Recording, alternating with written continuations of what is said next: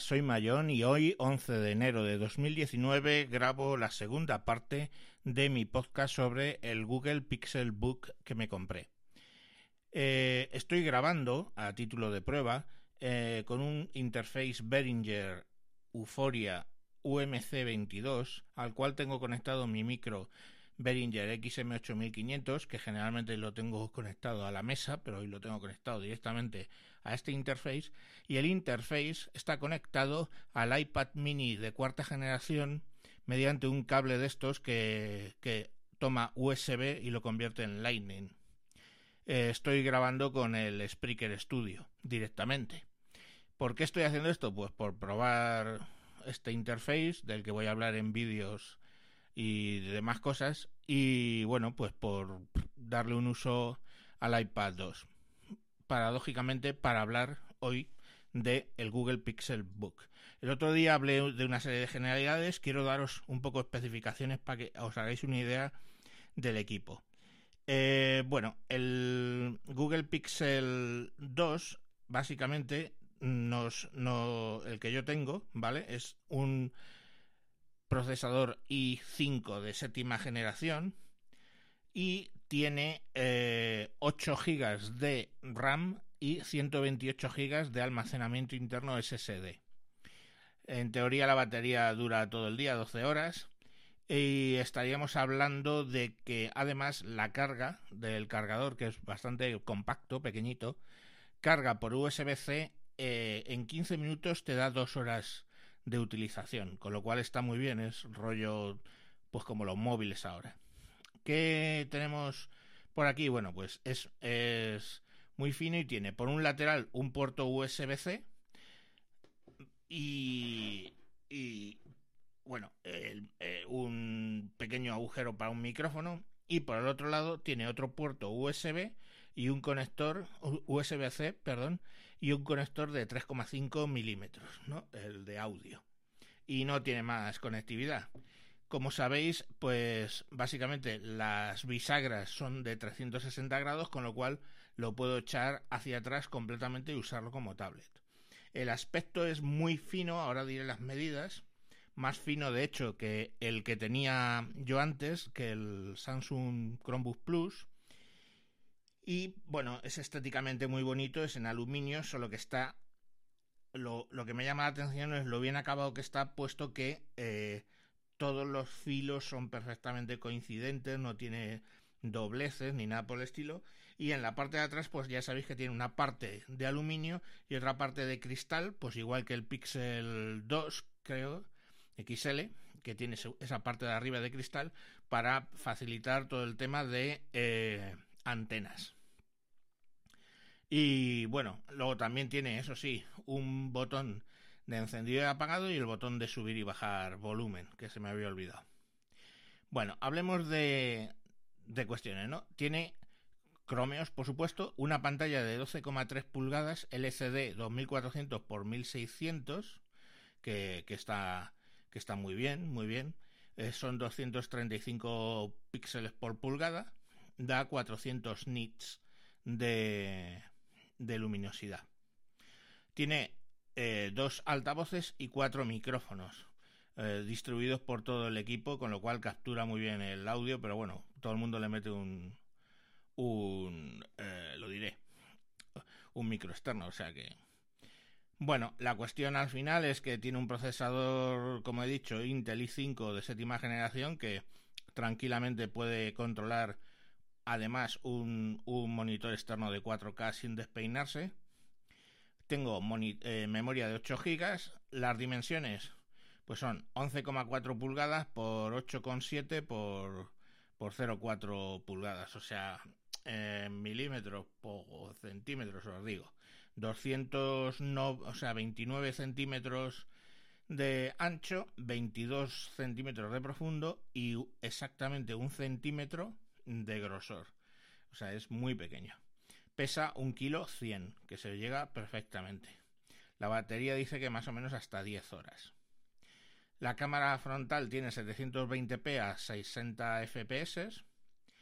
Y bueno, pues lleva también un giróscopo, curiosamente, eh, magnetómetro. luz ambiente porque el teclado se enciende, es retroiluminado. Y los puertos, pues ya os he dicho, dos puertos USB-C más el de cascos de 3,5 pulgadas. Bueno, ¿qué, ¿qué he hecho con el equipo este? Aparte que, bueno, pues es bonito. Ah, por cierto, tengo que hablar del teclado. El teclado es muy cómodo. Eh, tendrá como algo menos, más o menos un milímetro de recorrido las teclas, pero es que además hace como un, tiene como un pequeño tope, que hace como un clack, pero mudo. Con lo cual es muy bueno porque te recibe, o sea, te hace muy bien el feedback de lo que estás escribiendo. A mí el teclado me ha gustado mucho, es de lo que más me ha gustado. Obviamente lo tengo el teclado en inglés, con lo cual, ¿cómo lo estoy usando? Pues tengo el sistema operativo, que lo puedes poner en castellano, pero lo he puesto en inglés, para que así pueda tener el Assistant, porque tiene un botón dedicado a Assistant, le das y sale el, el Google Assistant, y sin embargo tengo configurado el idioma español, con lo cual el Assistant funciona en español y contesta en español y en inglés. Es curioso porque si pones el sistema operativo en castellano, no puedes usar el Assistant porque dice que no hay Assistant en castellano. Pero si lo pones en inglés y le pones el lenguaje castellano, pues directamente habla en, en español, aunque el sistema operativo esté en inglés. El teclado le tengo configurado como eh, USB, o sea, perdón, US, ¿no? US International, eh, el de Estados Unidos, el internacional, con lo cual puedo poner acentos pulsando la misma tecla de acentos. La ñ, pues es con ALGR. En su día en Wintables escribí un artículo que podéis buscar que se llama ¿Dónde estará mi ñ? donde explico cómo utilizar el teclado U de Estados Unidos Internacional, tanto en PCs como en Chromebooks, como en casi todo para poder escribir en los teclados en inglés, con layout inglés, poder escribir en castellano sin demasiados problemas. ¿Qué pruebas así gordas de trabajo le he hecho? Bueno, pues ayer grabé el capítulo de wintables.info que teníamos, el capítulo 102 acerca de predicciones de 2019. Podéis escucharlo, fueron dos horas y media más o menos, donde además presentamos a Lorenzo como nuevo sospechoso de atareados.es y su podcast, que ya va por el capítulo 32 y le hemos hecho ahí una OPA y le tenemos a nuestra red. Pero grabé eh, el Hanout, lo tenía arrancado, básicamente en el, en el Chromebook tenía arrancado el Hanout, con lo cual controlo, o sea, todo, porque sabéis que yo hago de host, entonces controlo a todo el mundo, voy pasando quién, quién va a verse, etcétera. Tenía eso arrancado, el Hanout, tenía arrancado el guion en Google Docs, tenía arrancado las redes sociales en Twitter, tenía arrancado un YouTube a la emisión en directo para verlo, que sabéis que va como en 10 segundos de retraso, pero así lo puedo ver y punto 2 puedo utilizar para chatear el chat de YouTube, que porque lo hacemos en directo, entonces podemos chatear en directo.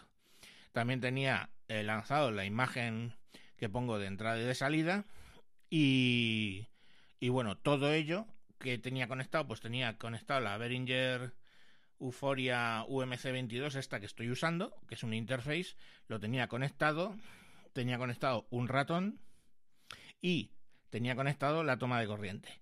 Y en el otro USB-C, eso con un hub. Y en el otro USB-C tenía conectado, bueno, perdón, también tenía conectado una cámara externa eh, Trust, que, es la que yo uso, externa por, porque la posición que saca eh, me gusta más que desde lo que es el, el tablet, o sea, el portátil abierto. Y además tenía conectado el otro USB-C con un conversor eh, de USB-C a HDMI y ahí conectado de HDMI a DVI porque tengo un, un, monitor externo Dell que es DVI y directamente pues eh, tenía parte de las aplicaciones en el monitor externo y parte en el, en el interno.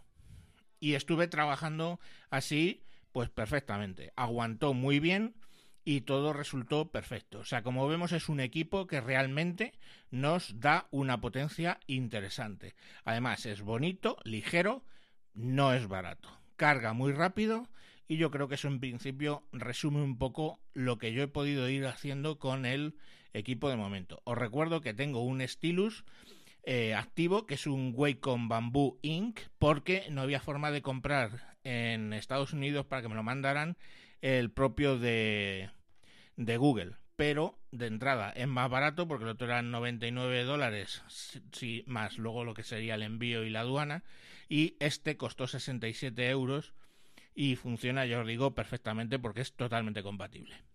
Sin más, os dejo recomendándoos este equipo si tenéis 1000 euros y os hace gastaros 1000 euros en un Chromebook, que hay mucha cuestión al respecto. Un saludo y hasta próximos capítulos.